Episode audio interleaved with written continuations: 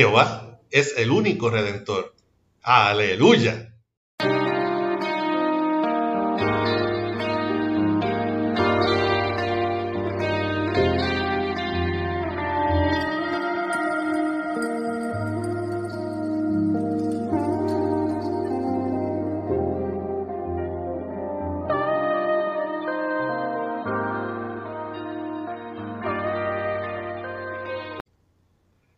Buenos días, quiero darle a todos los que nos ven por el canal de YouTube o nos escuchan por el podcast y demás redes sociales. Soy su hermano en Cristo, Pedro Ayala, la sierva de Dios por su gracia, y pertenezco a la Iglesia Pentecostal Aposento de Restauración Santiago y Amor Inc., que dirige pastorea nuestra amada pastora Maribel Niñez Molina.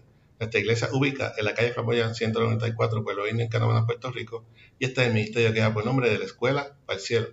Estaremos utilizando la aplicación Holy porque pueden conseguir libre de costo tanto en la plataforma Android como en App Store. El versículo del día se encuentra en Isaías 43, 19. Isaías 43, 19. Esta es la versión Reina Valera 1960 y dice así. La palabra de Dios se lee en nombre del Padre, del Hijo y del Espíritu Santo. Amén. He aquí que yo hago cosa nueva. Pronto saldrá a luz. No la conoceréis. Otra vez abriré camino en el desierto y ríos en la soledad. Nuevamente. He aquí, yo hago cosa nueva. Pronto saldrá a luz. No la conoceréis. Otra vez abriré camino en el desierto y ríos en la soledad. Que el Señor continúe bendiciendo su ya bendita palabra. Jehová es el único redentor. Una de las debilidades del ser humano es el tener memoria corta.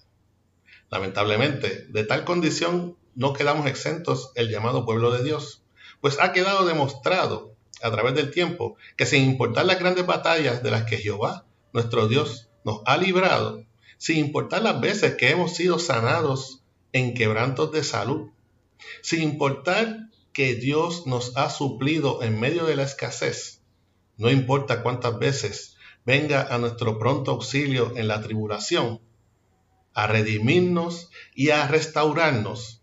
Los profetas, siervos de Dios, cuando traen palabra de Jehová, tienen que comenzar haciendo un recuento de las obras de Dios con su pueblo, de modo que tengamos en memoria.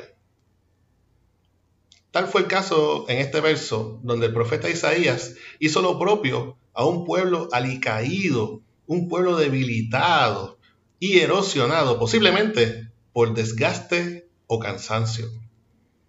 Es por eso que Jehová es perfecto en sus caminos, que Jehová se reserva el manejar el tiempo, la logística de enviar y escoger a sus siervos en el tiempo perfecto para que cumpla su propósito precisamente en el tiempo de Dios.